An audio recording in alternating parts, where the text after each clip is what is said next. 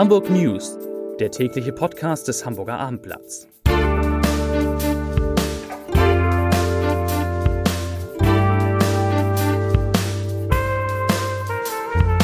Herzlich willkommen. Mein Name ist Bernd Röttger und ich freue mich auf drei liebe Kolleginnen und Kollegen hier im Podcaststudio.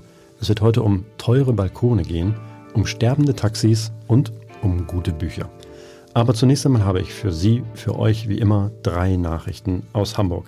Die Nachricht Nummer eins: Am Freitagmorgen hat ein Bankräuber eine äh, Hamburger Volksbank in Rahlstedt überfallen. Der Mann ist nach wie vor auf der Flucht. Wir bleiben da dran. Nachricht Nummer zwei: Einen gewissen Drang zur Selbstdarstellung hatte TV-Koch Tim Melzer ja schon immer. Doch die Aktion, die sich der Hamburger nun zu seinem 50. Geburtstag ausgedacht hat, sprengt auch den Rahmen in dem sich der Hamburger normalerweise bewegt. Am 22. Januar 2021 hat Melzer die Barclaycard Arena mit ihren rund 13.000 Plätzen für eine ganz besondere Geburtstagsfeier gemietet. Das verriet der Promi-Koch in der jüngsten Ausgabe seines Podcasts. Man sieht, Podcasts sind auch für Nachrichten gut. Fiete Gastro. Geplant ist offenbar eine große Veranstaltung für die Fans des Promi-Kochs Karten zu, für die Veranstaltung gibt es noch nicht, weil das genaue Programm ist noch in der Planung. Nachricht Nummer drei, einmal in eigener Sache. Erneut darf sich die Wirtschaftsredaktion des Hamburger Abendblatts über den Ernst-Schneider-Preis für ausgezeichneten Wirtschaftsjournalismus freuen. Bereits zum dritten Mal gewann Chefreporterin Miriam Opresnik den renommierten Preis. Diesmal für ihre Serie Arbeiten im Alter. Hier porträtiert sie Menschen, die auch weit nach dem offiziellen Rentenalter einer Beschäftigung nachgehen. Die Serie können Sie übrigens unter www.abendblatt.de slash Themen slash Arbeiten minus im minus Alter nachlesen. Und jetzt habe ich drei liebe Kollegen zu Gast. Beginnen wir mit Volker Meester, unserem Wirtschaftsredakteur. Jetzt geht es um Taxen und die Fahrdienste. Da gibt es äh, interessante Entwicklungen. Volker, was genau hast du recherchiert?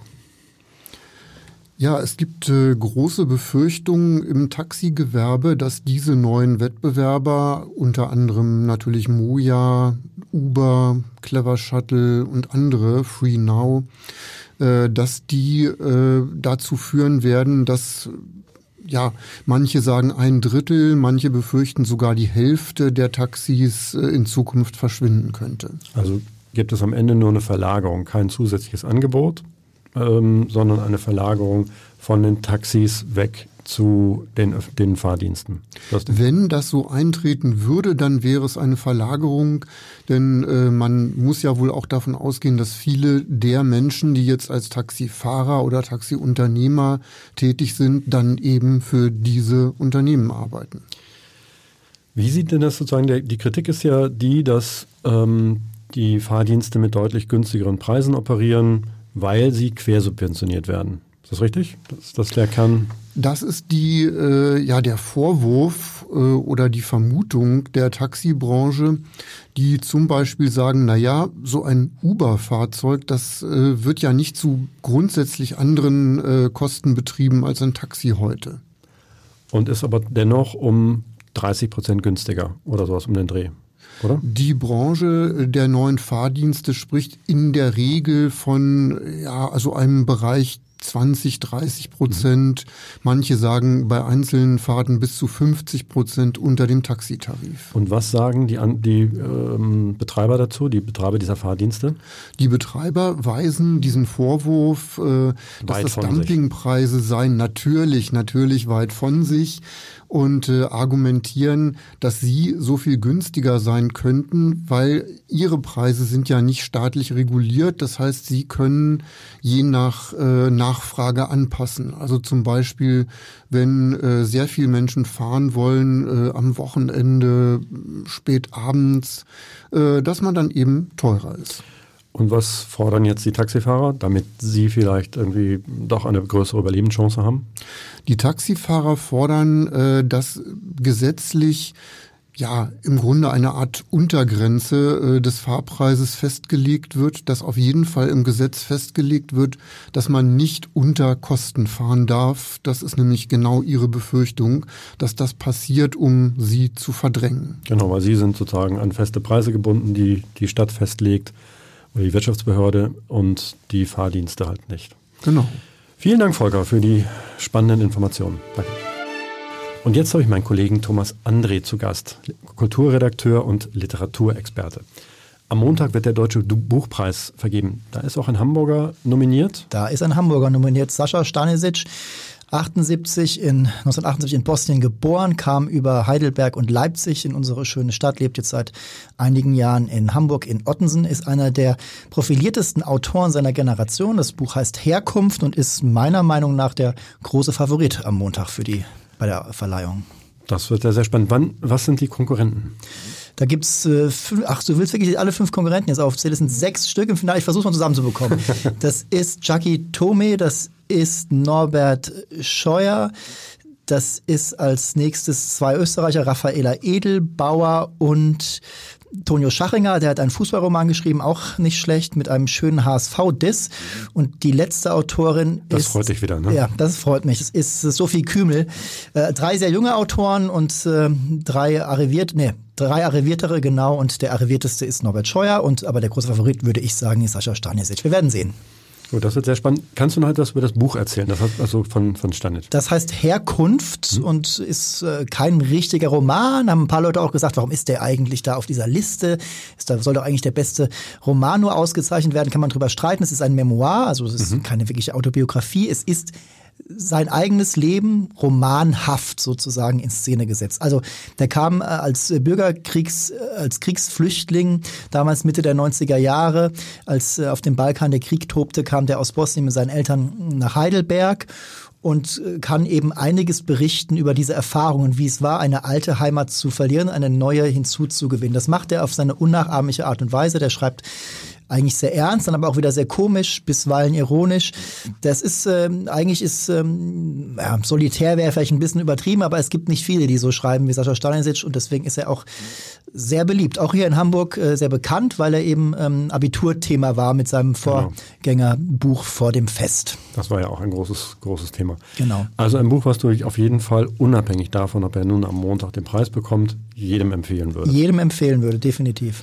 Ständig hattest du auch in deinem Podcast Next Book Please. Da unser Podcast von äh, meiner Wenigkeit und Rainer Morris im Literaturhaus.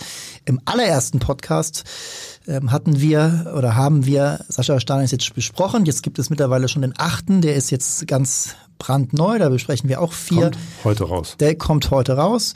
Und äh, möchtest du die vier Autoren wissen, ja, die wir? Auch die noch, genau. Die habe ich mir, die waren leichter zu merken. Da im neuen Podcast machen wir, besprechen wir Jon Fosse, den großen norwegischen Autor. Norwegen ist ja Ehrengast auf der Frankfurter Buchmesse, die kommende Woche beginnt. Also Jon Fosse, Eugen Ruge, Ursula Merz und Ulrich Tukor, der beliebte Schauspieler, hat einen Roman geschrieben. Damit ist er der dritte in diesem Jahr, der dritte ähm, äh, Fernsehkommissar nach, ähm, nach Matthias Brandt und Axel Milberg und Tukor jetzt eben auch. Es ist wohl so eine Art Mode. Wir verraten jetzt an dieser Stelle nichts, ähm, aber der Roman, naja, wir werden im Podcast verraten, ob er denn gelungen ist. Okay. Wenn du sagst wir, dann sprichst du von Rainer dem, Moritz. Genau, und, dem Literaturhauschef Rainer Moritz und, und du. Genau. Genau. Wunderbar. Vielen Dank, Thomas, für die Infos.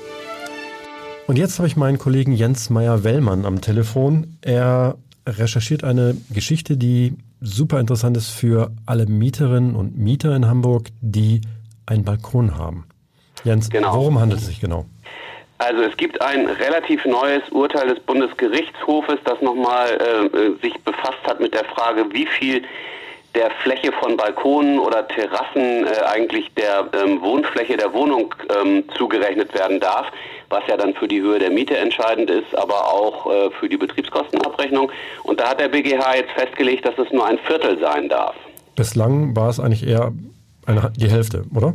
Bis, bislang, also es gibt eine Verordnung von 2004, nachdem ähm, man äh, in der Regel ein Viertel, äh, selten aber auch mal die Hälfte anrechnen darf, aber die Hälfte darf man im Grunde nur anrechnen, wenn äh, der Balkon wirklich einen ganz tollen Blick auf die Elbe hat oder ganz besonders gestaltet ist. Und in Hamburg ist es wohl so, davon geht der Mieterverein aus, dass viele Vermieter sich nicht so richtig daran gehalten haben und äh, trotzdem die Hälfte der Balkone und Terrassen immer angerechnet haben. Also ähm, die CDU glaubt sogar, dass 100.000 Mieter davon betroffen sein können.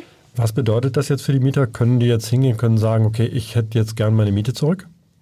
Ähm, das ist laut Mieterverein in äh, den meisten Fällen wohl sehr schwierig, weil man dann in der Regel schon zugestimmt hat, irgendwelchen Mieterhöhungen oder Verträge unterschrieben hat. Aber äh, für den Fall einer kommenden Mieterhöhung und ähm, die kann ja nun nach dem neuen Mietenspiegel für viele Leute kommen dem, demnächst ähm, muss man ganz genau nachmessen, sagt der Mieterverein und genau gucken und an der Stelle kann man das dann gegebenenfalls auch korrigieren und beim äh, Vermieter dann Einspruch erheben, wenn der die Hälfte der Balkonfläche abrechnet. Also muss dann sozusagen der Mietvertrag geändert werden oder geht es nur um die, dass man sozusagen der Mieterhöhe?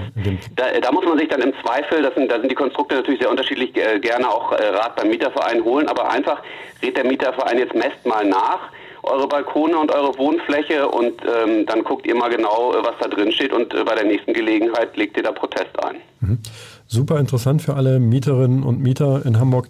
Ist das sozusagen ein spezielles Hamburger Problem oder ist, und ist das in anderen Regionen anders gehandhabt worden, Jens? Nee, das ist äh, äh, überall so ein Problem, dass sich viele Vermieter, weil diese Formulierung in der Verordnung von 2004 nicht so ganz klar ist, haben die sich einfach rausgepickt, na gut, maximal bis zur Hälfte, dann nehmen wir halt 50 Prozent weiterhin und haben dabei aber nicht so genau hingeguckt, dass da drin steht, dass das nur geht, wenn es wirklich ein ganz exquisiter Blick ist. Also wie gesagt, in Hamburg Blick auf die Alster, auf die Elbe oder ganz toll gestatteter Balkon und in anderen Fällen nicht. Und dann haben die das einfach so über bei 50 Prozent belassen. Das war in Berlin genauso. Dieses Urteil kommt aus einem Berliner Fall sogar.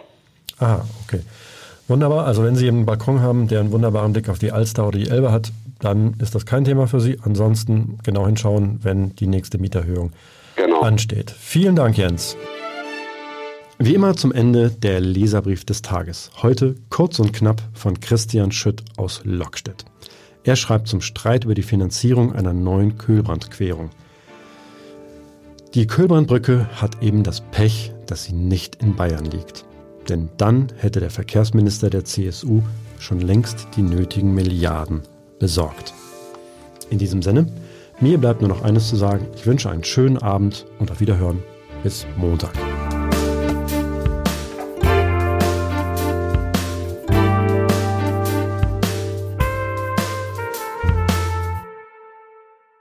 Weitere Podcasts vom Hamburger Abendblatt finden Sie auf abendblatt.de slash podcast.